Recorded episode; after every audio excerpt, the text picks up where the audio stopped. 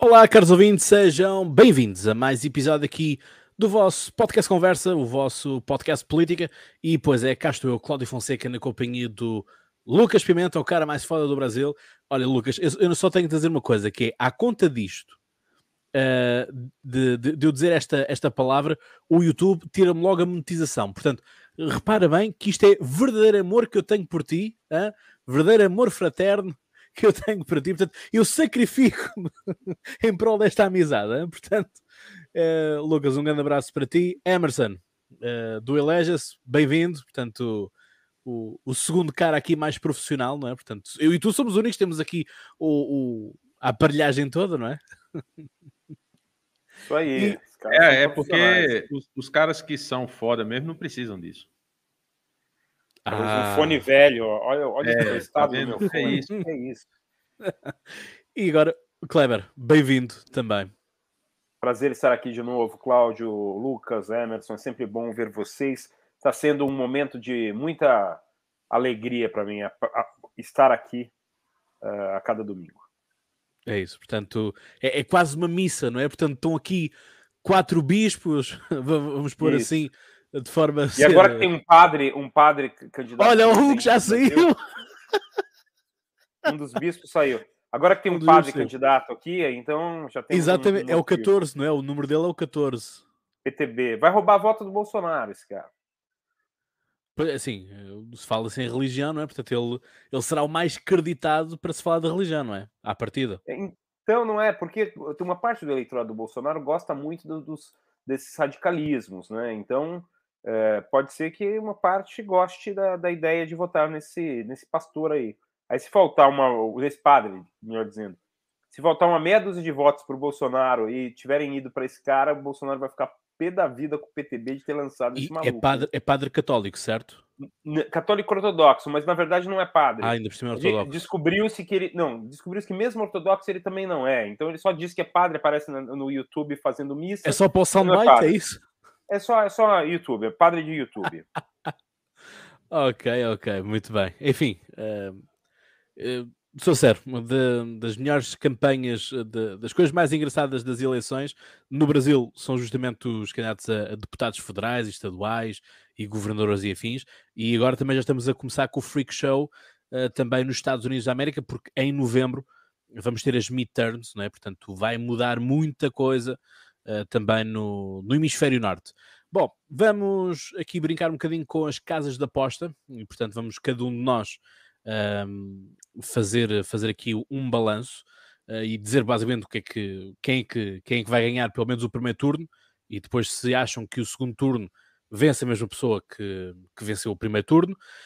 Um, sendo que por aqui em Portugal já há alguns jornais que festejam a vitória do Lula uh, à primeira volta com 48, com as projeções da Datafolha a darem de 48 a 50% dos votos. Uh, e o Bolsonaro parece que ficou ali estagnado no, no intervalo dos 35 e 39, portanto as coisas, as coisas vão, vão fluindo um tanto assim. Estamos também um pouco no rescaldo uh, do, vamos chamar assim, do último debate, né? não, acho que não haverá mais debates programados antes de. Há mais um? Há mais um? Tem, okay. o principal, dia 29. Dia 29, ok. Achava que este era, era o derradeiro eh, que, que ia ser, portanto, então estamos no penúltimo desta, desta eleição, eh, que lá está, falamos aqui obviamente da questão de, dos cortes e portanto de, de matérias, assim como também tivemos um Bolsonaro que esteve na ONU a fazer um tanto um papel uh, semelhante àquilo que ele esteve a fazer na varanda, no balcão de, de Londres, né? portanto ali fazer um discurso, apesar de que todos os países, inclusive Portugal, António Costa não foi exceção, uh, o nosso Primeiro-Ministro, uh, que foi discursar e que basicamente, obviamente, também faz ali uma promoção de Portugal e com uma clara agenda para Portugal ser eleito daqui a quatro anos como membro não permanente do, do Conselho de Segurança da ONU.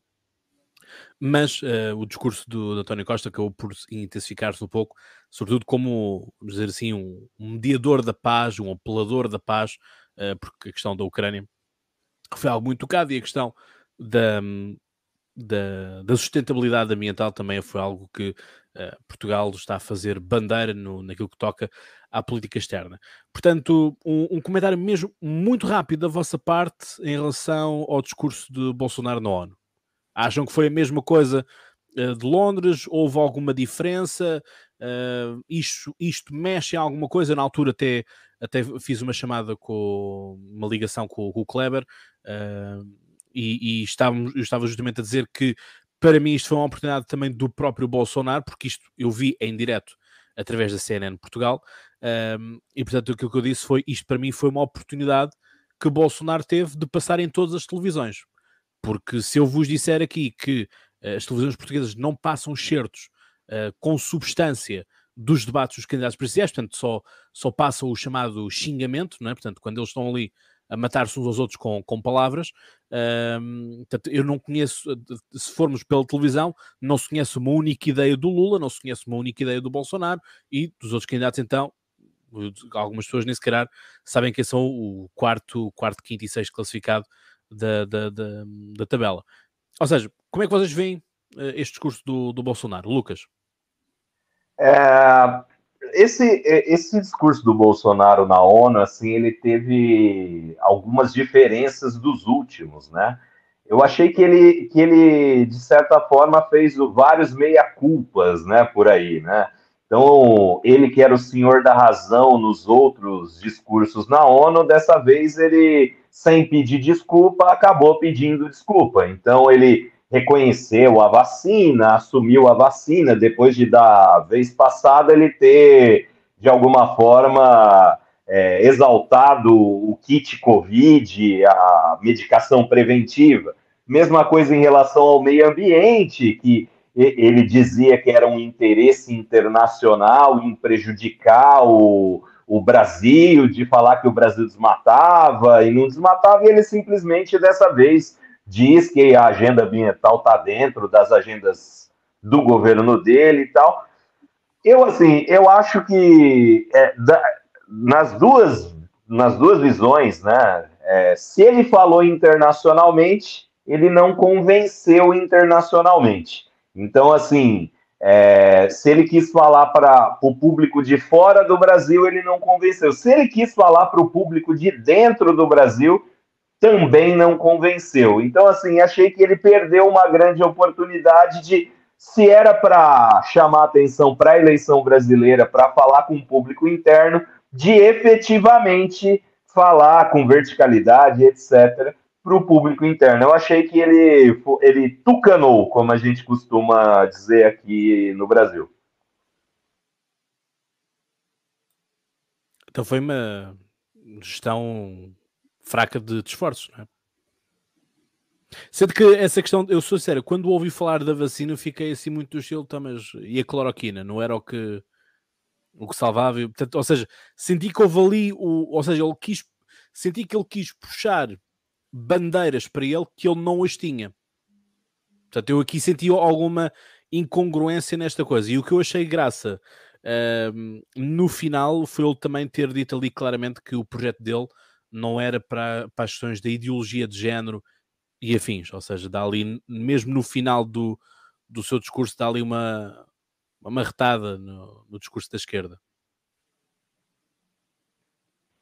Também pensei assim, a, a, acho que, que ele poderia ter usado melhor essa oportunidade. Assim, eu não sei qual a opinião do Kleber, do Emerson, mas eu achei assim muito barulho para pouca efetividade. Então, assim, ele, ele gerou uma expectativa muito grande no público interno, principalmente na base fiel dele, de que ele fosse é, dominar os debates na ONU, de que ele fosse ser a, a, a, a, última bolacha do pacote, como a gente chama aqui, e na verdade esperou-se um rojão e foi no máximo um traque.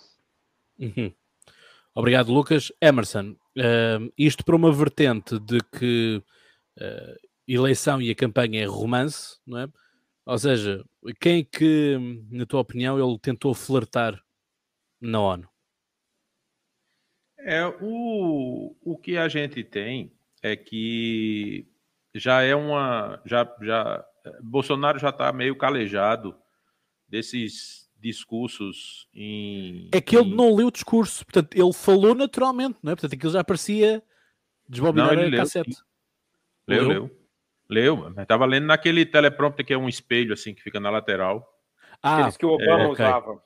Isso. ah, ok, pronto, mas ele, mas ele com papéis foi poucos. Pronto, então é, ele, ele, ele assim, ele já está calejado com esses, esses discursos em solenidades e ele já sabe que, do ponto de vista da cobertura da mídia, é- é- é- ele, ele agora muito claramente ele está dividindo essas participações e aí tem uma diferença. É, a- aquele evento, né, aquela, aquela situação que aconteceu em, em Londres foi uma situação espontânea, né, como tem acontecido em vários lugares, inclusive nas manifestações que ele vai por todo o Brasil. Então ali ele se permite as bravatas e tal, e o que a gente conversou aqui na, na- no encontro passado, o que eu entendo que claramente existe, ele é brifado antes de ir para aquele para aquelas oportunidades, dizendo, ó, presidente, eu preciso dessa fala, dessa fala, dessa fala. É, como a gente diz aqui no Nordeste do Brasil, dê seus pulos e me traga esses cortes. E aí, no caso, por exemplo, de, de- desses eventos que são mais espontâneos, acontece aquilo que a gente comentou com o Kleber na, no encontro passado. O, a coisa parece meio desconexa. Ele, ele, ele precisa falar de vários pontos, então ele fica tentando ligar um ponto a outro e a gente não consegue entender bem. Então não tem um discurso com, que tenha começo, meio e fim, não tem introdução, é, desenvolvimento e conclusão. Não, é um monte de cortes ali para o pessoal utilizar e fazer Reel e TikTok e Shorts no YouTube e tudo. É, na ONU, a brincadeira é diferente. Né? Na ONU, o cara vai com discurso escrito e tem, e aí, obviamente, que tem essa questão. Eu acredito que o, o grande corte que, que Bolsonaro buscava na ONU foi aquele trecho em que ele falava de Lula, né? Que houve uma. É, durante muito tempo, o Brasil, e aí falou da Petrobras, do rombo de não sei quantos bilhões e tal, e que o responsável tinha sido condenado e preso em tantas instâncias e papapá. Então, sem citar o nome de Lula, ele, ele conseguiu produzir um conteúdo a respeito disso, mas hoje ele precisa, embora não tenha barba como nós três aqui, homens da, da live, a cara de Lucas. É, ele hoje já está com as barbas de molho, porque ele sabe que até uma vírgula que ele colocar fora do lugar vai para o fato fake, para os fact-checkers que estão ali escutando palavra por palavra para ver o que é que ele vai dizer. Então ele fica meio preso, ele não pode ir para aquelas bravatas mais, né, não faz muito sentido num ambiente como aquele. Ele precisa que tudo que ele faça seja verificável e inclusive é uma estratégia da base dele. Então eu vi alguns vídeos, por exemplo, de apoiadores de Bolsonaro no pós discurso da ONU fazendo vídeos dizendo: olha aí, tá vendo? O pessoal diz que Bolsonaro mente. Então vamos fazer o seguinte: vamos analisar aqui ponto a ponto tudo que Bolsonaro disse na ONU para ver se ele mentiu em algum momento. E aí os caras utilizaram isso exatamente para dizer que Bolsonaro não mente, que todos os dados que ele colocou ali estavam corretos e tal, não sei o quê. Enquanto, obviamente, também tem a esquerda dizendo: olha, isso aqui que ele falou não é assim, ele fez um recorte aqui que ele não falou, ele tirou do contexto. Então tem tudo isso. É, do ponto de vista do, do que Lucas falou em relação a ele ele não ter agradado a base, uma coisa que está acontecendo hoje na análise do tanto de Lula quanto de Bolsonaro é, é muito essa coisa de trabalhar, de, de ficar fazendo análise de discurso do, dos dois principais candidatos e até de Ciro também. Ciro tem, eu acredito que assim, é, Ciro deu uma acertada na estratégia nessa reta final. O discurso dele está muito redondo, está muito afinado. Ontem, no debate do SBT, ele foi muito bem. É, as últimas entrevistas que ele tem dado, ele tem, tem se, se saído muito bem. Pelo, é, independente de dar certo ou de não dar, pelo menos agora a gente consegue entender muito claramente qual é a estratégia de Ciro. Hoje você já consegue ter isso. E aí é, é melhor você ter uma estratégia errada do que você ter uma estratégia errática, em que ninguém sabe direito para onde você está indo. Então hoje ele tem uma estratégia. E Bolsonaro é, o que ele está claramente agora. Eu, eu notei claramente no debate de ontem um Bolsonaro meio Bolsonaro paz e amor. Ele estava mais na defensiva, ele não estava atacando, ele atacava, mas ele atacava com um tom diferente, então ele mudou o tom dele nesse último debate.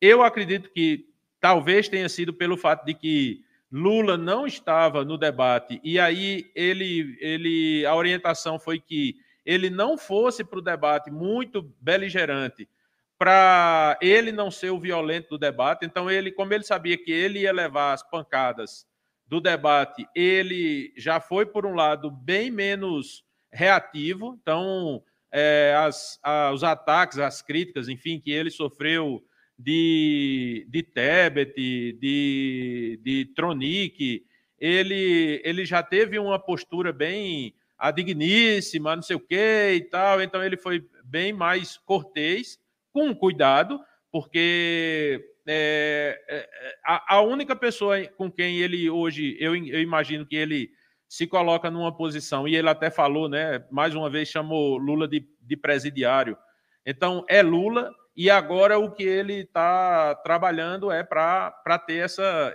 essa posição mais de, de, de não ir muito para a porrada com os outros ou com os outros candidatos.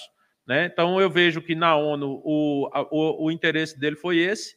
E ontem no debate eu já notei, pelo menos eu aqui notei claramente uma mudança de postura em relação à participação no debate. E eu entendo que pode ser que isso não seja a tônica do último e mais importante debate que vai acontecer na semana que vem, porque nesse último debate Lula vai estar. Então a gente pode ter a volta do Bolsonaro porrada, né? Obrigado, Emerson. Kleber, um, ehm, vocês sabem que no, os curtos, os shorts do, do, do YouTube, às vezes aparece-me com cada coisa, não é? que eu às vezes partilho convosco, e vocês basicamente usam-me como rato de laboratório para saber o que é que está a circular no, no, no YouTube. Eu não me esqueço, eu não me esqueço. Um, a, questão, a questão aqui é, uh, ainda ontem apareceu um, um curto que eu fiquei assim um tanto estranho, porque justamente há coisas que não estão, não estão a bater certo com, com a perspectiva que nós tínhamos mais beligerante do, do Bolsonaro, em que nós sabemos que o Bolsonaro procurou quase ter uma, uma, uma postura muito semelhante com Donald Trump, e nós estamos a ver também o que é que está agora a acontecer com o Donald Trump e a questão do FBI e os documentos uh, classificados que ele, que ele tinha com ele e tudo mais, não é? Uh, e eu lembro-me de haver momentos em que o Bolsonaro uh, mostrava ter resistência a entregar a faixa, é? a faixa de, de presidente. E porque lá está, era a tal narrativa de que ele não, não, não, não confiava no voto eletrónico, portanto confiava assim no voto em papel, etc, etc. A questão é, num curto que me apareceu ontem, era basicamente ele a dizer que se eu perder as eleições, eu entrego a faixa e vou ficar num recanto e, portanto, a minha missão, a minha vida, aquilo que eu tenho a fazer aquilo, aquilo que Deus uh, tinha, tinha para mim, portanto, eu já cumpri e vou recolher-me. Esta foi a expressão, recolher-me. Porque esta quase viragem de 180 graus? 70 graus em relação a um, a um Bolsonaro beligerante. Sim. Na verdade, Claudio, eu, eu acho eu, existe um movimento. Vamos pensar primeiro que a equipe que cuida da comunicação do Bolsonaro não está unificada, tá? Tem brigas internas. Então tem gente que diz para ele apostar no, nos radicais, porque esses, porque esses radicais vão conseguir multiplicar o voto dele e ao mesmo tempo tem uma equipe mais profissional, se a gente pode dizer assim, que tenta levá-lo ao centro. É esse pessoal que desenvolveu, por exemplo, o discurso da ONU, que é uma tentativa de tirar aquela, aquela, aquela percepção de que ele é um homem bruto para retomar um voto, por exemplo, da classe média paulista, que tem um certo, como a gente disse aqui, que tem um certo nojo de votar nele, porque ele é muito bruto. Então ele tenta é, é, diminuir um pouco.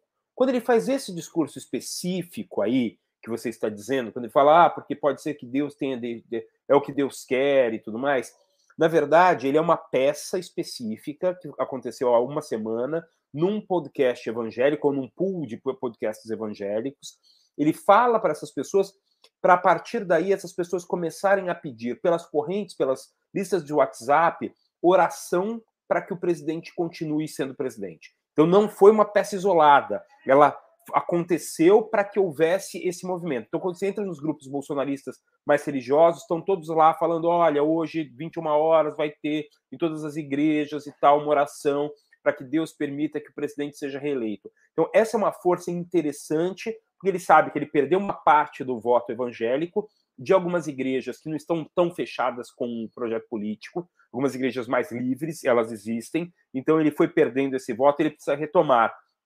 Quando ele diz isso e joga na mão de Deus, isso dá uma percepção de novo daquele cara messiânico, para brincar com o nome de novo, né, já que foi muito utilizado, é, esse cara messiânico. Então, não é uma peça isolada. Talvez você tenha visto aí como uma peça só no meio aí do, do, do, do, do YouTube, mas ela, ela serviu especificamente para este momento. As coisas estão sendo contadas, e eu acho que, é, como as equipes não são unificadas, Cláudio, tanto do Lula quanto do Bolsonaro, as coisas são um pouco dispersas. Talvez hoje a equipe do Lula esteja conseguindo dar conta um pouco de, de forma um pouco mais fácil da comunicação dele, enquanto do Bolsonaro não. Uh, eu gostei muito, eu quero falar uma, rapidamente sobre o que o Emerson falou. O Ciro está trabalhando muito bem em 2026. Eu concordo com, com você, viu, Emerson? Está muito claro que ele, que ele quer mostrar aí que é, ele não vai ter culpa de nada. Qualquer coisa que aconteça a partir de 1 de janeiro de 2023, ele vai falar: olha, gente, tá vendo? Eu queria ser o cara, não apoiei nenhum. Ele vai fazer a mesma coisa. Se tiver segundo turno, ele vai fazer a mesma coisa que ele fez em 2018. Vai fugir para algum canto, tá bom? É, mas eu, é, o, o, o, Bolsonaro e o Lula estão. Quem sabe Lisboa. Erráticos que, erráticos que o Ciro. Acho que não, acho que ele deve ir para algum lugar. Não, porque um, ele a falar tanto de Portugal na campanha. É, pode ser, pode ser, mas talvez ele vá. É, não sei. Hoje está tendo eleição em Roma, talvez a extrema-direita vença, então. Em Roma, não, na Itália. Mas então talvez ele não vá para a Itália, mas talvez ele vá para um lugar mais. Talvez Viena, né? Ele está com essa cara meio, meio escola de Viena, assim. Acho que, que vale a pena ir até lá. É, a questão é que a escola austríaca é do, dos liberais, não vejo, não vejo o Ciro como muito liberal, né? Cuidado, Calma, calma, calma que ele vem daqui a pouco, espera. Não é assim. Vem, então. Vai, vai é ele, ele, ele, ele, tem sempre um discurso muito de taxar, não é? Então, só que pensa o seguinte: num, num, possível governo Lula ou Bolsonaro, que vai ser extremamente estatista, ele vai poder brincar de liberal em 2026. Tem o Felipe Dávila. Tá? Pense nisso, tá? vamos, pois, vamos ver, vamos ver. Isto como, como se costuma dizer, o Winston, Churchill, o Winston Churchill dizia que na política pode-se morrer várias vezes, não é? Portanto, aí. E ressuscitar, o que é importante. Morrer é isso? menos. O bom é que ressuscita novo. Eu prefiro Belchior, que dizia que no ano passado eu morri, mas esse ano eu não morro mais. Acho que combina muito mais com o Ciro, até porque é lá do Ceará dele. É isso, é isso. É, portanto, certamente que a Lilian neste momento deve estar a distribuir santinhos ou fazer porta a porta portanto, na, na, sua, na sua campanha. Portanto, ela não está cá, mas uh, força, força para ela. Bom, Emerson, já estavas tu a falar uh, muito rapidamente. Quem ganha a primeira volta, na tua opinião, e se para ti quem ganha na primeira volta também ganha na segunda e última? Ah, acredito que teremos segundo turno e o primeiro turno é de Lula. Mas e, e o, segundo? segundo? Quer já arriscar o segundo ou nem por isso? Aí vai depender, porque assim, o que a gente está vendo é que essa. Vai faltar essa, não é? Essa última semana, ela, eu acredito que essa semana vai ser.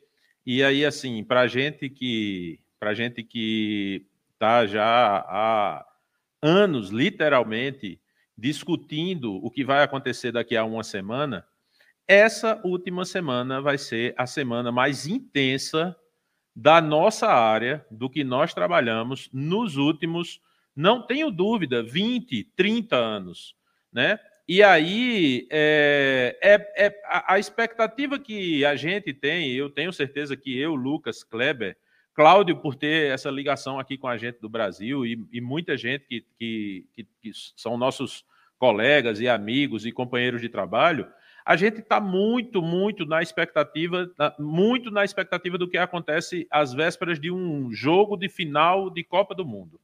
É, não, não tem outra analogia melhor do que essa. E aí, a grande questão é que, assim, numa, numa final de Copa do Mundo, é, é, é, é o ambiente perfeito para acontecer tudo ou nada. Tudo, inclusive nada.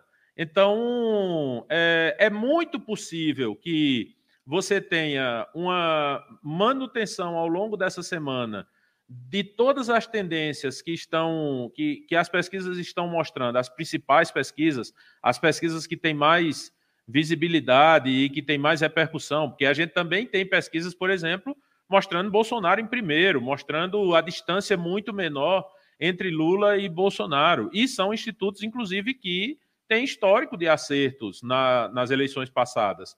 É, o que eu acredito, e assim, eu até acabei de subir agora um vídeo para o YouTube é, falando sobre porque eu não acredito em nenhuma das pesquisas que estão sendo é, divulgadas, é porque hum, eu não acredito no sentido de que essas pes qualquer pesquisa hoje ela é incapaz de nos dizer o que é que vai acontecer no próximo domingo. Pode ser Datafolha de um lado ou Instituto Paraná do outro, para colocar meio que os extremos. É, nenhuma delas é capaz de dizer porque é, não vou nem falar das questões metodológicas ou de até algum viés que esteja sendo colocado na pesquisa de uma maneira é, ou, ou, proposital ou é, equivocada por algum um, um erro de, de método ou coisa desse tipo, mas é, eu vejo que é, é muito mais é muito mais difícil a gente trabalhar com, com com predições baseadas em pesquisas e muito mais fácil, eu vejo que é, é para mim é muito mais confortável nesse momento entender que é, a, o, o, próximo 2 de outubro, né, como o Lucas perguntou aí, o que vai acontecer no 2 de outubro, é, é, é, é, é, muito, é muito menos provável que aconteça o previsível do que o imprevisível. É, esse é o meu sentimento hoje, por, pelo que eu vejo, pelo que eu, pelo que eu vejo nas redes sociais, pelo que eu vejo nos ambientes que eu transito. Então, eu estou desde dentro do ambiente de campanhas que são de direita e de esquerda, até ambientes que são completamente alheios às eleições, né? Só finalizando, ontem, é, é, o sábado, eu acho que eu já comentei aqui com vocês, o sábado eu costumo é, sair com minha mulher, minha sogra e minha mãe para almoçar. E aí ontem eu fiz mais uma mais uma rodada da minha pesquisa com a, com a sogra, né? Com a mãe e com a sogra. E aí eu perguntei para ela, a gente vinha no trânsito e eu perguntei de maneira bem natural, né? É, é, eu chamo ela de Dona Betinha. Eu disse, Dona Betinha, a senhora vai votar em quem? Ela disse, eu tenho uma semana para decidir. Ontem era sábado, entendeu? Então, assim, esse é o sentimento de muita gente, né? Enfim. Obrigado, Emerson. Lucas, quem é que tu é... achas que ganha no primeiro turno? Não, eu, eu, eu, vou aproveitar, o Emerson também fez propaganda do canal dele do YouTube, eu vou fazer do meu, justamente por isso eu coloquei nos comentários aqui, eu estou fazendo uma série de vídeos, né? Coloquei um link aí Estou fazendo uma série de vídeos todos os sábados, sempre com o título Quem vai ganhar a eleição, né? Inclusive, esses vídeos têm me rendido muito. Dessa semana rendeu pouco, até por isso eu estou aproveitando para divulgar ele aqui. E nesse dessa semana eu falo sobre essa análise de que eu acho efetivamente que a eleição não vai acabar em primeiro turno. Mostrei com dados técnicos, inclusive das próprias pesquisas, comparei com 1998, quando Fernando Henrique ganhou em primeiro turno, como as situações são diferentes, como os cenários e tudo que está rolando em relação às próprias pesquisas são diferentes de 1998, as dificuldades de ganhar a eleição em primeiro turno no Brasil, com esse monte de candidato que a gente tem. Então, assim, batido o martelo, quem quiser ver detalhes lá no meu YouTube no vídeo de ontem, mas tem uma série sobre eleições sobre isso. Eu acho que na eleição não vai acabar em primeiro turno. E eu acho que o Lula vai chegar à frente. Inclusive, nesse vídeo, eu trago uma apuração, Cláudio, que eu fiz internamente com as duas campanhas, porque coincidentemente esse mercado é muito pequeno. é, o mercado do marketing político é o, é o menor mercado do mundo, né? É, porque você conhece gente em todas as campanhas. Eu encontro um colega e às vezes eu descubro que ele está até na mesma campanha que eu tô. Aconteceu esses dias. Eu fui tomar um café com um colega e ele, ah, pô, tô na campanha tal, no setor tal. Eu, pô, eu também tô nessa campanha, mas no setor Y. Então, esse mercado é muito pequeno. Eu fiz uma apuração com as duas campanhas. Nenhuma das duas campanhas acredita em vitória no primeiro turno. Nenhuma das duas, internamente. Nenhuma, nem a do Lula, nem a do Bolsonaro acreditam em vitória no primeiro turno. Eu cito lá no vídeo que o grande objetivo do Lula é terminar com uma boa. É próximo de ganhar no primeiro turno e principalmente com uma boa distância de Jair Bolsonaro, para que o segundo turno, que vai ser muito tenso para o Lula, se o primeiro turno, essa expectativa até domingo está sendo muito tensa para o Bolsonaro, esses 28 dias de segundo turno vão ser muito tensos para o Lula. A campanha do Lula sabe disso. Então ela quer virar esse primeiro turno, pelo menos com uma boa vantagem de Bolsonaro. Esse é o mais importante para a campanha do Lula, essa é a meta real. E a campanha do Bolsonaro, que é justamente o contrário quer que a, a, a, pesquisa que dê certo, a pesquisa que acerte, seja Paraná Pesquisas.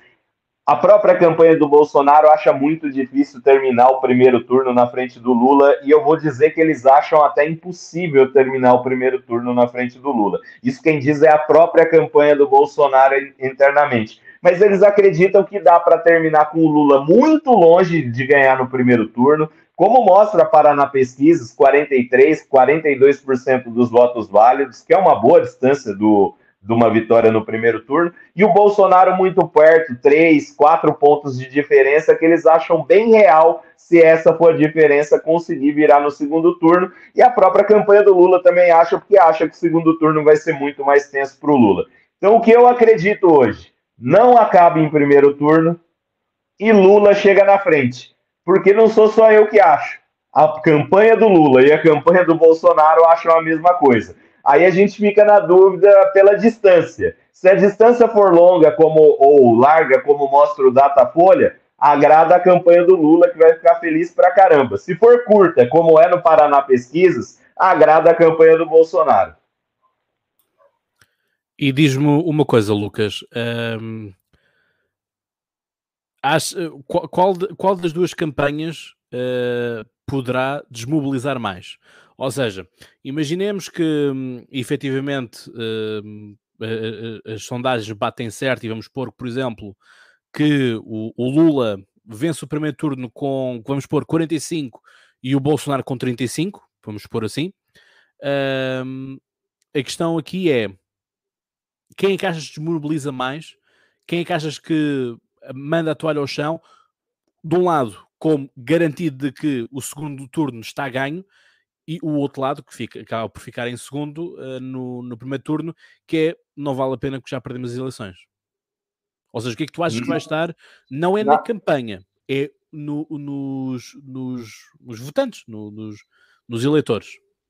Então, mas é, a, a, aí tem, tem, tem vários estudos, né? É, bom a gente até dar uma pesquisada. Recentemente, o professor Felipe Nunes, que é um cara genial, assim, é, é, coincidentemente, ele trabalha para o Banco Genial, né? Mas, assim, o cara genial, ele fez uma pesquisa muito legal, cara. Ele fez, fez experimentos muito legais sobre essa questão do, do voto do voto tímido, do shy voter e tal. Então, assim, tem, tem todos esses meandros. O que eu acho é que um segundo turno é, é, é mais tenso para o Lula, ainda mais se a distância for curta, porque assim, o grande objetivo do Bolsonaro é aumentar a rejeição do Lula. E com o tempo, ele vai conseguir aumentar a rejeição do Lula. Então, assim, se você for pegar cadernos internos dessas pesquisas, inclusive do próprio Datafolha, você vê um crescente da rejeição do Lula.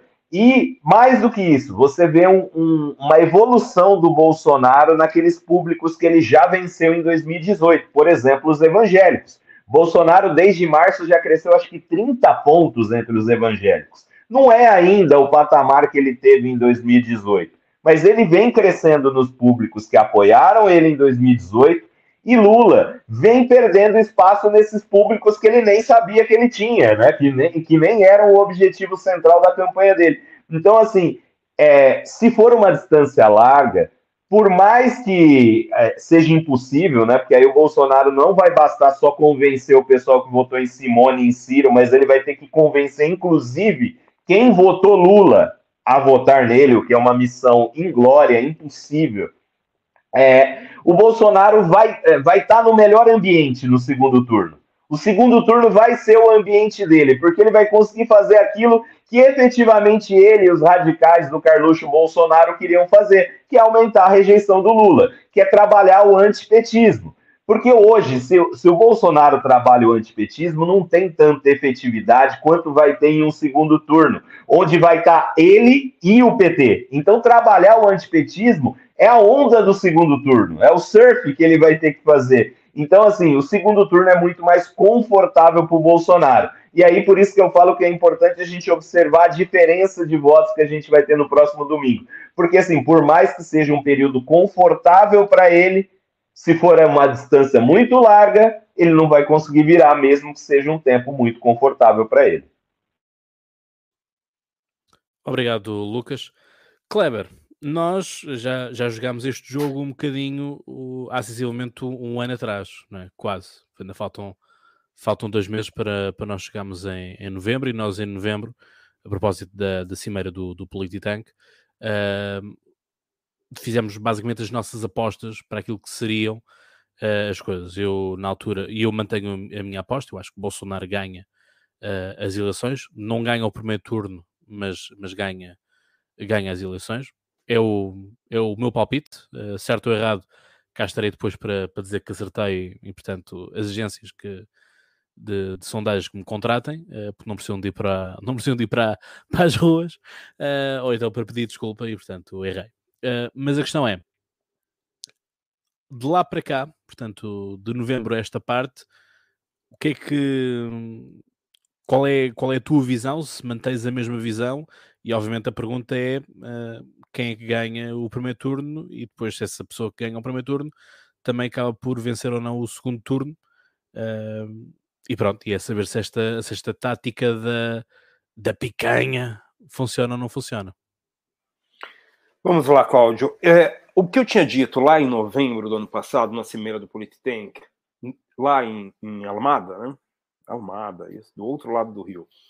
É, é basicamente o seguinte: é, naquele momento, Bolsonaro se mostrava muito ligado, muito próximo aos radicais, sem conseguir fazer esse retorno a uma parte da classe média que votou nele. É, e eu disse que se ele não fizesse esse movimento, ele não conseguiria reconquistá-los. Ele não fez esse movimento, tentou fazer em alguns momentos, como a gente falou agora, mas acho difícil ele fazer. O fato de eu hoje acreditar que vai acabar no primeiro turno tem a ver menos com a competência das equipes ou da comunicação de Lula e de Bolsonaro e mais com a incompetência ou a incapacidade de os uh, outros candidatos uh, se, se uh, tornarem o voto mais sólido. O que acontece é que, quando a gente vê essa semana chegando e com as pessoas, e aí os dados nas pesquisas nos mostram que há pessoa, há uma grande parte dos eleitores de Ciro e de Tebet, e de Tebet mais de 50%, não lembro o número agora no Datafolha, é, elas não estão totalmente decididas. Isso quer dizer que, com uma desidratação que eu aposto que vai ocorrer, a não ser que haja um milagre é, no, no, no debate, com a desidratação natural de Ciro e de Tebet, é, Soraya nem conta tanto, é, fica quase impossível não terminar no primeiro turno. Tá? Porque aí qualquer diferença pequena que ultrapasse três pontos, quatro pontos de um ou de outro, vai fazer com que a eleição termine no primeiro turno. E neste momento, é claro que, olhando para os números e olhando para a capacidade discursiva que a comunicação tem tido, que o trabalho de comunicação tem tido, parece-me que essa vitória de primeiro turno é do ex-presidente Lula. É, há duas semanas eu talvez dissesse que não, mas existe uma tendência a isso. Ó, tá passando gente fazendo campanha aqui na rua. É, por isso o barulho. É, é, neste momento, então, me parece, já que é uma bolsa de apostas, como você pediu para gente, neste momento eu apostaria minhas fichas num final de, de campanha, de, de eleição, no, na primeira volta, no primeiro turno, com vitória do ex-presidente Lula. Por esse motivo principal, pela desidratação, pela incapacidade dos outros candidatos de se manterem é, é, com, com, com capacidade de concorrer até o final. O que aconteceu em 2018 não vai se repetir, porque em 2018 havia uma sensação na bolha do Ciro de que ele iria para o segundo turno no lugar do Haddad. Isso não está acontecendo agora. E por isso mesmo ele vai desidratar. Note que em 2018, todo mundo que não tinha sensação, cujas bolhas não tinham a sensação de que iriam para o segundo turno, Marina, Alckmin e tudo mais, derreteram de maneira desastrosa no primeiro turno. Foram lá para 1%, 2%, 4%, coisa muito pequena. Se isso acontecer, e isso tende a acontecer com Ciro e Tebet, o número de candidatos é menor concorrendo nesse ano e, consequentemente, a gente teria uma possibilidade maior de terminar a eleição no primeiro turno. Então, se é uma aposta nesse momento, eu vou é, apostar do outro lado aqui, provavelmente ganhar mais dinheiro, porque no final das contas eu sou o único que estou dizendo que vai acabar no primeiro turno e que vai a Lula. Então, por favor, senhores, preparem a picanha para a próxima semana que eu vou. Mas isso é, é, note, não é torcida, é uma, é uma observação da realidade a partir desses pressupostos, da incapacidade dos candidatos, dos outros candidatos se manterem estáveis ou com possibilidade de ida para o segundo turno. É, e isso faz com que o eleitor fuja né? Isso aconteceu em 2018, pode acontecer agora, e, há, e acredito muito que vai acontecer agora, e não tendo candidatos que somem aí alguns por cento, né? Isso faz com que qualquer pequena diferença entre Lula e Bolsonaro leve um dos dois à vitória já no primeiro turno, e estando o Lula muito claramente à frente em todas as pesquisas, inclusive da Paraná, é, então a, a tendência é que essa vitória ocorra em primeiro turno. Exato. E a questão é mesmo essa, né? A, a, pergunta que eu vos fiz é quem é que vocês acham que ganham. Não, não vos perguntei quem é que vocês vão votar e quem é que vocês querem que, que, que ganhe. Até porque, eu já te dou a palavra, Lucas, uh, até porque há, há, aqui, há aqui uma coisa muito simples uh, e, e que acaba por ser também um balanço que eu, que eu tenho que fazer aqui deste, destes programas, não é? Já, já são muitos programas, já são muitos domingos que passamos aqui, aqui juntos, não é? Um, e, e, a verdade é essa, é que não houve torcida. Pelo menos eu não senti isso. Acho que quando, quando foi o momento de elogiarmos um determinado candidato, elogiámos. Quando foi o momento de o criticarmos, uh, assim o foi. Mesmo a própria Lilian, uh, também não vi que ela só falasse bem do, do Ciro Gomes, por exemplo. E, no entanto, é, é o candidato dela, não é? Portanto, isso é, é, é tão claro quanto isso. Portanto, agradeço a vocês também essa, essa mesma parte. Lucas. É, na, na verdade, assim, eu, eu fui dar a minha, a minha versão jornalista de trazer informações internas da, da, das duas campanhas, e eu esqueci de, falar, eu esqueci de fazer um comentário sobre aquilo que o Emerson falou. O Emerson citou uma frase do Natureza das Coisas, do Flávio José, que é da terra dele, ele não fez jus de falar que é um paraibano e etc que tudo pode acontecer, inclu Isso, inclusive, inclusive nada. Não veste não. É o, o, o, Emerson tem razão. Essa semana, cara, é, é assim. Quem quiser aparecer no marketing político brasileiro, essa é uma ótima semana. Assim, eu já fui chamado para fazer entrevista na CBN de BH, já fui chamado para fazer entrevista em tal lugar, para participar ao vivo na cobertura da campanha em outra emissora. Assim, tá, tá lindo, né? Porque tá todo mundo interessado, achando que vai acontecer um milhão de coisas. E uma das entrevistas para a qual eu fui chamado é para falar sobre fake news, sobre o quanto as fake news vão impactar no voto nessa última campanha, nessa última semana. Porque assim, tem jornalistas, colegas meus da imprensa, estão preocupadíssimos que o Bolsonaro vai soltar uma bomba que vai destruir com o Lula e vai ser uma fake news que vai todo mundo acreditar e, e vai mudar o resultado da eleição. E aí eu entro no que o Emerson citou. Tudo pode acontecer amanhã, inclusive nada. Então, assim, às vezes a gente está esperando uma semana super tensa, uma, uma semana super modificadora dos rumos, e pode ser simplesmente mais uma semana em que foi como todas essas, é, essas da campanha. Apesar de ser uma campanha muito diferente, de dois personagens muito populares, um presidente e um ex-presidente, essa campanha não tem nada diferente de, do que todas as outras, ou pelo menos as últimas, tiveram. Eu não vi nenhuma estratégia inovadora, nada muito diferente, nada que mudou o destino da humanidade, o destino do Brasil. Eu não vi nada, nada, nada, meus colegas aí, 25 milha na campanha do Lula. É, 12 milhas na campanha do Bolsonaro, 17 milhas, milhões, tá? Quando eu falo milho, é milhas, milhões. Na campanha do Ciro, 8 milhões na campanha da Soraya Tronic, 14 milhões na campanha do da Simone Tebet. Eu não vi esses colegas desses milhões todos aí fazerem nada assim que, putz, grilo, meu Deus, mudou o caminho da humanidade. Então, se em 40 dias eles não conseguiram fazer nada, nos outros, nessa última semana eles também não vão conseguir, não. Tu estavas a falar da, da questão de, das expectativas das, das semanas e que esta semana vai ser empolgante e, e tudo mais. Eu lembro que vocês, hum, acho que foi para aí no segundo ou no terceiro episódio que nós gravamos, em que vocês disseram que preparem-se porque esta semana que vai começar vai ser a semana das, das trocas, portanto, de, do, de pessoas que apoiavam o candidato A vão passar a apoiar o candidato B. Uh, isso aconteceu, é que por acaso agora estava-me aqui a lembrar que você, por acaso não comentámos isso, ou pelo menos não dissemos, pronto, o candidato X, que era candidato a governador do não sei quantos, passou a ser uh, apoiador de lista não sei quê, portanto, isso, isso aconteceu, efetivamente? E com, é, isso foi com a mesma, com a mesma é, é. projeto que de outra vez?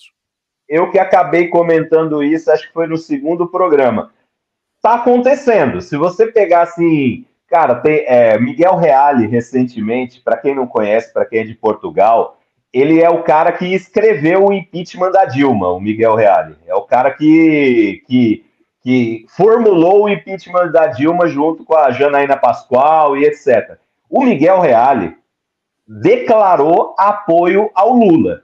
Eu vou citar outro exemplo que é o PSDB de Goiás. O PSDB de Goiás é o antipetismo, pelo menos até 2014. Goiano, né? sim, é, goiano. O goiano, que todo mundo sabe o que é, né? Isso, que é, é, é, do tipo antipetismo dupla sertaneja universitária, declarou apoio ao Lula. O Kleber, que é aqui da, da região metropolitana, conhece bem, tem um personagem do PSDB muito forte, e sempre antipetista, que é o Furlan, que é o prefeito de Barueri. Esse cara é o antipetismo puro. Ele é, é, ou pelo menos o antipetismo natural, né, da região metropolitana, até porque ele, ele, a família dominam a cidade há muito tempo. Declarou apoio ao Lula. Então, assim, esses movimentos começam a acontecer, e não só do para o Lula. Você vê vários é, candidatos né, que já tinham tendências bolso bolsonaristas. Por exemplo, Eduardo Riedel lá no Mato Grosso do Sul, é, o próprio Wilson Lima em, no Amazonas, que são candidatos que tem, é, de partidos que têm candidatos à presidência, agora nesse final de campanha, embarcando de verdade na campanha de Jair Bolsonaro. Só para fechar, Fernando Henrique emitiu uma carta dizendo mais ou menos assim: eu não vou ter aqui, eu poderia ter pegado. Fernando Henrique Cardoso, ex-presidente do PSDB, disse: ó, não vote em quem não defende a democracia, em quem não defenda a Amazônia, em quem não não sei o quê. Aí ele descreveu o Bolsonaro e falou que não era para votar no, votar no Bolsonaro. Então, assim, é, esse movimento está acontecendo.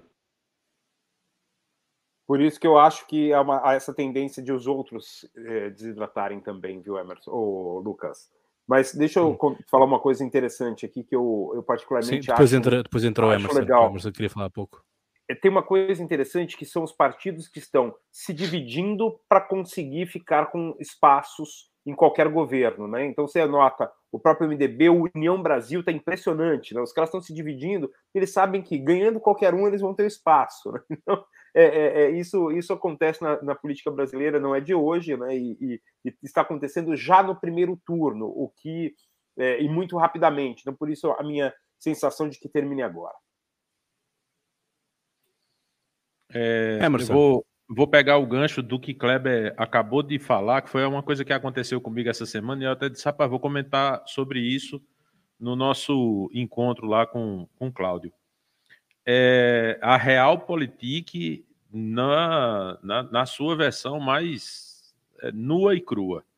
Essa semana eu fui num, né, eu tô, vocês viram que eu tô com o cabelinho cortado, essa semana eu fui cortar o cabelo, cheguei no salão, encontrei com um cara que é de uma cidadezinha do interior aqui, próximo aqui à minha, à minha cidade, que eu já, já fiz campanha lá, né? Já fiz campanha para o prefeito de lá, o prefeito que se elegeu em 2016, não conseguiu se reeleger em 2020. Eu fiz a campanha dele em 2016 e 2020, inclusive aquele não conseguiu se reeleger. E encontrei com um cara que era um grande articulador, um, um coordenador de, de campanha dele, né? E perguntei, né? E aí, como é que tá lá na cidade? Aí o cara foi, eu achei impressionante assim a resposta que o cara me deu. O cara disse: olha, é o seguinte, é, lá na cidade a gente a gente fez assim. Eu estou apoiando. É, eu não vou lembrar do nome dos candidatos, eu não vou falar o nome do cara nem da cidade. O nome dos candidatos eu posso falar porque não, não tem problema. É, porque aí fica mais fácil eu, entender, eu, eu, eu explicar com os candidatos. Aí o cara disse: Olha, eu estou apoiando Murilo para federal e Adriano para estadual. Esses caras, inclusive, são irmãos. Murilo e Adriano são irmãos um do outro. Aí, meu irmão está apoiando é, Manuel para estadual e Fulano para federal. Aí, é, Fulano, que é um cara que é do nosso grupo também, fechou com Rafaela para federal e não sei quem para estadual. E Fulaninho tá com fulano para federal e fulano para estadual. E o ex-prefeito, aquele cara, tá com fulano e cicrano. Ou seja, os caras estão loteando na base, da base, da base, da base. Isso aqui eu estou falando, Cláudio, de liderança de 50 votos. É o cara que o político chega para ele e ele calcula é, mais ou menos o valor do voto e ele dá para um cara desse, por exemplo, 10 mil reais. Então o cara diz: Ó, eu vou dar 10 mil reais para esse cara e esse cara vai me trazer 50 votos. Esses 10 mil reais, o que é que o cara vai fazer? É, se esse cara é, passou os últimos quatro anos de fato ajudando, por isso que chama liderança, de fato ajudando essa galera de alguma maneira, conseguindo exame no posto médico, conseguindo médico, conseguindo advogado para resolver uma, uma treta, conseguiu a máquina para passar na frente do, do sítio, né, da quinta do cara, para poder limpar ali, porque não, choveu e não estava passando o carro e tal. Esse cara vai simplesmente amarrar os votos, vai chegar lá ali nas comunidades e olha, o nosso candidato a deputado estadual é fulano, o nosso candidato a deputado federal é cicrano. Se não, ele vai pegar essa grana e vai comprar voto. Ele vai dar 50 reais a um, 100 reais a outro, 200 a outro vai chamar uma galera para fazer um churrasco na casa dele, picanha com cerveja por conta dos candidatos. E isso é a base da política brasileira. Só que antes, e aí por isso que eu estou falando da, da diferença que tem nessa campanha, só que na campanha passada o grupo estava fechado lá na cidade. O grupo era fulano para estadual e fulano para federal, e pronto. E não entrava mais ninguém. Então agora, isso parte de baixo para cima e de cima para baixo, os candidatos já estão fazendo a microsegmentação de lideranças e as lideranças também já estão fazendo essa articulação para chegar e dizer: olha, eu apoio esse, esse, esse, você apoia esse, esse, esse, e no final a gente tem muito mais chance. É aquela velha estratégia do investimento financeiro: não coloque todos os, os ovos na mesma cesta. Né? Em relação ao que a galera estava falando, e aí eu vou retomar um pouco o que Lucas estava falando, de, de, de, pode acontecer tudo, inclusive nada, né, do, do querido Flávio José. É, é muito importante entender que na campanha de 2018 se criou um abismo, de certa forma, entre os profissionais de marketing e a estratégia de Bolsonaro. Se a gente voltasse no tempo e a gente tivesse fazendo essa live um domingo antes da campanha de, da, da eleição de 2018, seria muito provável, e aí eu acredito que aqui, com as pessoas que estão aqui, seria mais, menos mais difícil isso acontecer. Mas se você chamasse aí os grandes medalhões do marketing político brasileiro, é, seria muito provável que você tivesse uma live muito magoada, uma live com a galera dizendo: não, é, no próximo domingo nós, nós vamos ter a comprovação de que finalmente esse Bolsonaro era uma grande bolha, de que a verdade irá prevalecer, que só, só a facada fez com que ele tivesse essa sobrevida, mas se não fosse a facada, ele, ter, ele hoje seria um candidato de no máximo 5%, ele teria desidratado e tal. Obviamente que a gente precisa analisar. Bolsonaro agora é o presidente, ele está com a, a, caneta. Obviamente que é preciso reconhecer que houve sim um, uma, um, um papel fundamental daqueles eventos que aconteceram em 2018 na eleição dele. Mas, do ponto de vista de estratégia, e aí eu vou conectar com o que Lucas estava falando, é, e eu acredito que Kleber também. É Lucas que falou agora por último, essa questão de que você não teve nenhuma, nenhuma nova estratégia, nenhuma grande novidade, nenhuma, sabe, nada, os caras com milhões nas mãos. É, o que a gente consegue notar é que, por exemplo, Lula, a estratégia de Lula é Lula. A estratégia de Lula, muito claramente, é Lula. Então, a Lula é aquele cara que chega e diz: me bota no campo, manda a bola para mim e deixa comigo.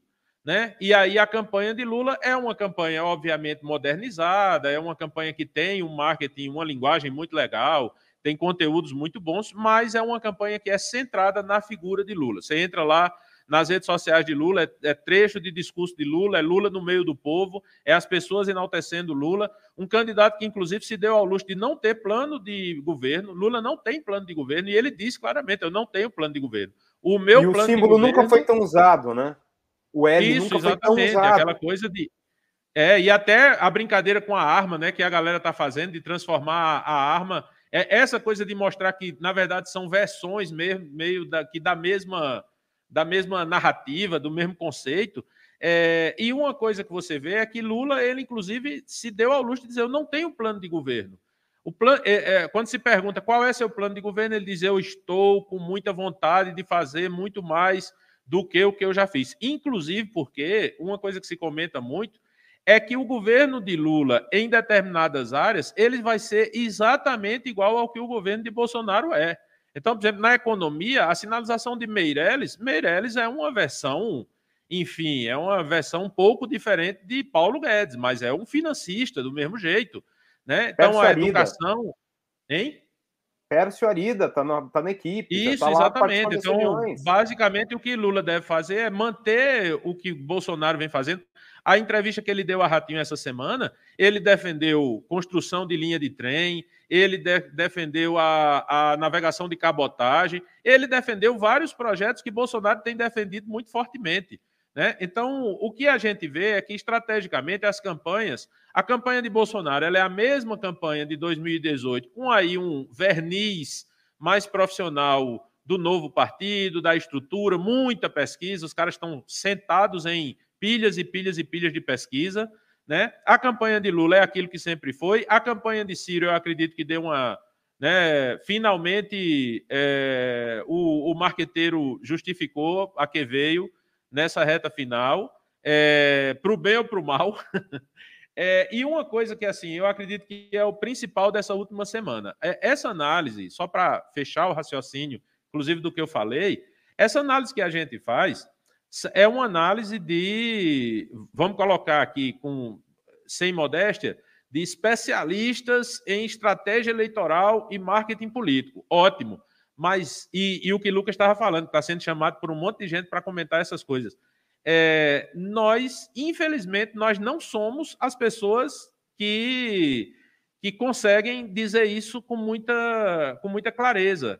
De chegar e dizer quem vai vencer é fulano, quem vai perder é fulano, por quê? E aí eu, eu, eu me coloco na situação, não acredito que Kleber e Lucas estejam nesse papel, mas uma coisa que tem acontecido também é que é, a, a, do mesmo jeito que tem a história da espiral do silêncio, do cara que é, não dizem quem vai votar e no final ele termina se vingando na urna de não poder ter dito em quem ia votar ou de não poder ter declarado o que ele acreditava, porque o, o, o cara do outro lado via. Nós que estamos nesse meio, estamos também sob ataque constante. Então, se eu chegar aqui e disser ah, velho, eu acredito que é, Bolsonaro vai chegar colado em Lula e é muito provável que ele já chegue empatado, muito bem empatado, ou talvez um pouco na frente, e Bolsonaro vence a eleição sem nenhuma dúvida. Não vai existir ninguém que entenda que esse, essa minha leitura é uma leitura profissional. Porque não é, porque não tem como fazer uma leitura profissional nesse aspecto. A gente não tem como, eu, Lucas, eu acredito que Kleber talvez seja o que tem mais distanciamento de nós, mas eu não tenho como fazer, de nenhuma maneira, uma leitura eminentemente técnica, profissional do resultado dessa campanha. Porque envolve o que a gente vê, envolve o que a gente sente como profissional e envolve o que a gente sente como pessoa, como eleitor, como brasileiro. Se eu tivesse aí em Portugal, talvez eu conseguisse fazer uma leitura melhor. Mas a, daqui do Brasil, a leitura que eu tenho, e aí, só fechando de uma vez, essa coisa do pode acontecer tudo, inclusive nada, é, esse momento, o que eu sinto nesse momento é o seguinte: é, existia uma expectativa, Lula disparou na frente, Bolsonaro vem tirando, tirando diferença, tirando diferença de forma gradativa e permanente. O que, a gente, o que aconteceu agora foi uma estabilização de Bolsonaro e uma, uma, uma reação de Lula. Então, Lula deu uma subida nesses últimos dias. O sentimento que eu tenho em relação à campanha de Bolsonaro nesse momento é aquele momento. É, é, vou mais uma vez me referir à, à final da Copa do Mundo. É aquele momento da concentração. É aquele momento em que o técnico chega e diz: Olha, a gente vinha treinando a Copa toda, a gente vinha treinando duas vezes por semana. Agora, gente, essa semana, a gente só vai treinar uma e vai ser só toque de bola. E nós não vamos fazer treino tático e nós não vamos fazer ensaiar, ensaiar a jogada, porque a gente já ensaiou tudo, a gente já sabe o que precisa fazer. Agora, o que a gente precisa é chegar nesses últimos cinco dias e fazer o que ninguém sabe fazer como nós sabemos fazer. Então, eu vejo que esses últimos dias, até hoje, eles têm sido é, ele tem tido, uma, tem, tem tido uma calmaria no campo bolsonarista. As pessoas estão mais relaxadas, porque eu vejo que existe uma concentração para dar esse espírito final. E a última, e, e, e sobre essa questão do, do de se Bolsonaro vai para frente, se Bolsonaro vai atrás, então uma coisa que a gente precisa analisar é que, como eles têm muitas pesquisas, eles têm muitos dados, é, é muito claro que se essa semana Bolsonaro der uma reagida muito forte, pode ser, a gente pode entender isso como uma reação de Bolsonaro ou tentando evitar que Lula vença no primeiro turno, que eu acho mais difícil, ou o que eu acredito seja mais prático, Bolsonaro fazer uma blitzkrieg essa semana com a base dele para chegar e dizer: vamos dar um terror nesses últimos dias e vamos matar essa parada no primeiro turno porque a gente tem militância, a gente tem o digital, a gente tem as igrejas, a gente tem isso, a gente tem aquilo. Então, Bolsonaro deu uma respirada e dá uma disparada nessa reta final para surpreender. Se não surpreender, já passando na frente de Lula no próximo domingo, mas chegando muito colado. E aí, se Bolsonaro chegar colado, o que a gente vê é que existe uma quebra de expectativa, que Lula ia vencer no primeiro turno, de que Lula ia ganhar de Bolsonaro fácil, de que Bolsonaro, é, contra Lula, Bolsonaro não ia dar nem para largada, e isso para Bolsonaro vai ser muito bom para o segundo turno. Por outro lado, e se a campanha de Bolsonaro está, é, por outro lado, se a campanha de Bolsonaro estacionar nessa semana, a gente for para acontecer tudo, a gente for para o inclusive nada, a, a, a, leitura que eu faço é que Bolsonaro já vai ter muita clareza de que o segundo turno está garantido, de que ele tem uma vantagem relativamente confortável em relação a Lula e ele vai apostar todas as fichas no segundo turno. E aí o segundo turno vai ser, mais uma vez, como a gente diz aqui no Nordeste, um pega para capar. É, a questão, a questão é mesmo essa, não é? Picar o boi, como como nós também dizemos aqui em, em Portugal, não é? Portanto, quando o boi é picado, ele reage, não é? Portanto, vamos ver, vamos ver como é que como é que os candidatos, mas também o próprio o próprio eleitor, é? a militância, vai reagir. Kleber, querias dizer alguma coisa? Não, não, só para concluir, eu acho que já passamos de uma hora, né? Já estamos, é, estamos estendendo aqui o programa. É, eu, eu acredito nisso também, viu, Emerson? Eu acho que há, há uma, vai haver uma tentativa do presidente Bolsonaro de retomar uma base de pesquisa, é, desculpa, de redes que ele tem. Agora, o que tem me, o que também contribui para aquilo que eu disse anteriormente é que eu, eu tenho visto em algumas igrejas mais independentes, não estou dizendo as grandes, os, as, as igrejas é, de grandes franquias, mas as mais independentes, ele tem, tem perdido um pouco daquele apoio. Né? Então, eu tenho, eu tenho tido, principalmente pelo, pelos trabalhos com deputados é, nesta, nesta campanha, tenho tido contato com algumas igrejas em que o voto bolsonarista não, já não está tão, tão ligado ao pedido do pastor. Né? O voto no deputado, o voto no, é, no deputado estadual, no deputado federal, está é, é, tá mais presente no dia a dia da conversa com o pastor, mas o voto no presidente, o pastor já está deixando de lado, falando, não, vocês decidam lá quem vocês quiserem. Então, talvez ele tenha perdido aí uma parte do, do de um eleitorado muito fiel, que é o eleitorado que, seria o eleitorado evangélico, e não sei se dá para retomar isso em uma semana, mesmo fazendo todo esse esforço. Claro, que é isso que a gente vai ver, e é por isso que a gente está fazendo as apostas. A única coisa para concluir, faltou dizer o valor ou o que é? O que, que, que a gente está postando nessa história? Ô, ô Kleber, é, só para te falar, assim, eu não sei se a gente vai entrar na mesma, porque é difícil pagar isso para o Cláudio. Eu tenho uma aposta com o nosso amigo Gilmar Arruda, né? E, e, e, a, minha, a minha aposta com o Gilmar Arruda é uma aposta reversa, né? Porque, incrivelmente, sem, sem assim entrar nos meandros da coisa, o Gilmar não bebe, é um grande profissional de marketing político. É, vale a pena você convidar ele num próximo programa, viu, Cláudio, aqui do Brasil. E é se, quiseres, se quiseres fazer uh, a ponte com ele, se quiseres falar com ele, visto teres o contacto, convido. Já sabes qual é que é o horário, portanto, uh, sendo que no e... próximo domingo, em vez de ser às 9, fazemos às 8. Às 8 de, de, de Portugal, portanto, 16 horas de do outro, sem ser o da eleição, sim, só, sim, não, vamos, não vamos estar nas eleições, mas no, no seguinte. Inclusive, assim, eu tenho uma aposta com ele, Kleber, que é o seguinte: ele aposta que o Lula vai ganhar, o Gilmar aposta que o Lula vai ganhar. Eu aposto que o Bolsonaro vai ganhar, como eu já disse aqui outras vezes. Se o Lula ganhar, eu pago um engradado de água, porque ele não bebe. Se eu, o Bolsonaro ganhar, ele me paga um engradado de cerveja. Engradado é uma caixa de cerveja. O, sim, sim, sim. O... sim nós aqui dizemos, dizemos é... grado. Dizemos grado só. Então, a gente pode fazer nessa mesma história também. Se for no primeiro turno, cada um paga uma cerveja pro Kleber, nem que seja por Pix, né? Porque ele vai estar na Finlândia. Se for o Bolsonaro no primeiro turno, a gente paga para o Emerson. Agora, se for Lula no segundo turno, que aí eu tô bem confortável nessa aposta, aí vocês pagam para mim.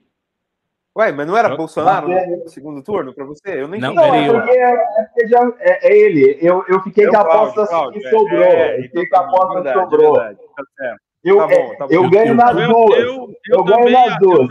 Eu também acredito que Bolsonaro vai vencer no segundo turno, mas eu abro mão dessa opção para Lucas.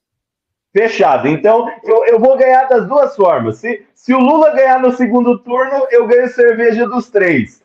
Mas tenho que pagar para o Gilmar lá. Então tá ótimo. Eu tô ganhando na, na, nas, du nas duas pontas. Perfeito. Combinado. Tá perfeito, então. Vamos fazer. Mas aí a gente tem que beber tudo isso numa, numa live aqui, pô. A gente faz as pra comprovar. entrega tal, e, e, e para comprovar e para ficar falando bobagem, pô. Opa, muito bom, muito bom.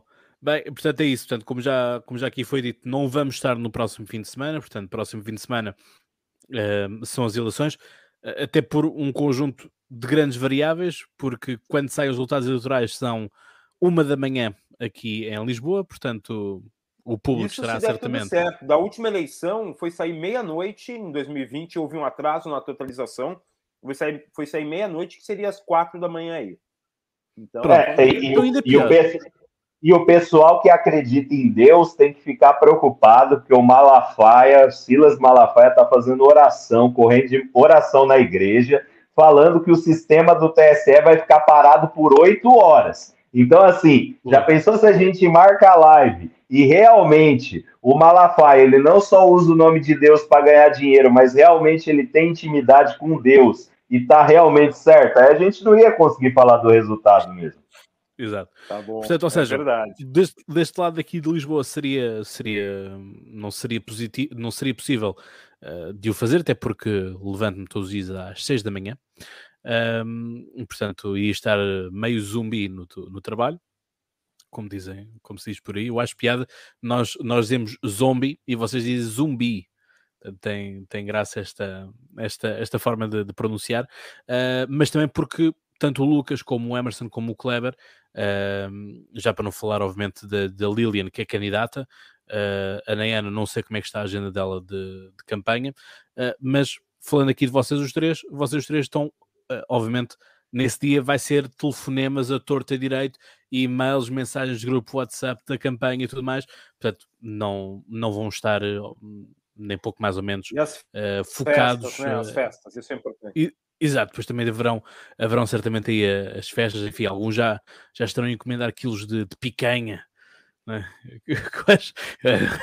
aquela, aquela voz, aquela voz do, do pesada do, do Lula, picanha aí para o brasileiro, aí. Um, eh, portanto, acho, acho, acho surreal. Houve um, tempo, houve um tempo que eu consegui imitar o, o, o Bolsonaro na, na perfeição. Uh, uma, mas aí pronto, talvez, talvez no, no próximo no próximo, vou, vou, treinar durante estas semanas e pode ser que faça uma surpresa daqui a duas semanas. Uh, o, o, Donald Trump, isso é, é, garantido, já fiz aqui várias vezes no, no podcast Conversa.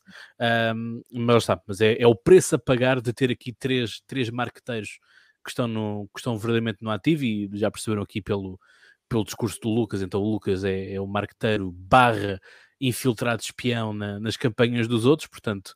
Uh, e, e, isto é engraçado que ele fala sempre é dentro, dentro da campanha do Bolsonaro. Portanto, os nomes nunca são ditos, muito bem, nunca, nunca se mata um mensageiro, que isso dá, dá sempre jeito, nunca se entrega as fontes. Bom jornal... Aqui se consegue perceber que realmente a veia de jornalista do Lucas está lá sempre, não é? Porque bom, bom jornalista nunca, nunca revela as suas fontes, não é? Portanto, meus amigos, olha, despeço-me de vocês com aquela, aquele carinho e amizade e uma vez mais, obrigado obrigado por estarem aqui também a prescindir de, de vosso horário de trabalho, do vosso horário com, com, as vossas famílias. Enfim, nós sabemos que o Emerson tem o sábado, o sábado marcado uh, para, com, com, com, a família, uh, mas sabem vocês podiam estar a fazer outra coisa qualquer uh, que não estar aqui a aturar-me. e portanto, o, o meu imenso obrigado a vocês todos. E portanto, já sabem, despeço-me então. Não estamos no próximo domingo, portanto, estaremos no domingo, dia 9, será isso? Exatamente, 9. Dia 9, 9 de outubro estaremos cá, já no mês do Halloween, portanto, enfim, as coisas vão, vão dar por aí os bruxeses lá do, lá do, do tal que, dizia, que dizia que as coisas iam ficar paralisadas, portanto, vamos ver se isso, se isso vai acontecer. Bom, eu vou-me calar então. Obrigado, e como costumo dizer, então vocês sabem então mais de cor. Até lá tenham boas conversas. E já agora, estejam de olho no Brasil. Ah, e já agora na Itália, venceu a extrema-direita uh, da coligação. Portanto, um abraço.